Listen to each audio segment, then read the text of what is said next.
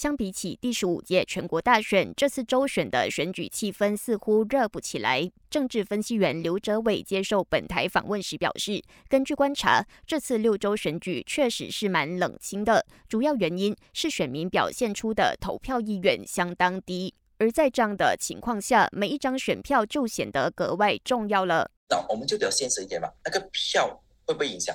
当投票率低的时候，往往那群人。就是你想要支持的政党的时候，会令到那个政党因为投票率低而输的那个意思，有没有发生过一个数字多数票呢？有，发生在蛮几个议席的。刘哲伟表示，尤其是在像雪州这样选情不稳定的州数，没有人能预测选举结果究竟会不会在最后一刻因为一张选票出现翻转。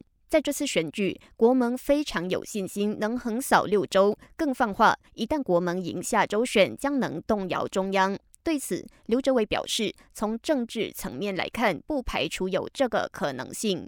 我们目前的反跳槽法最大的漏洞，这个也是我个人不同意的，就是整个党出来是没有错的，个人国会议员各自个别，只要他们不要跟着党的投票意愿。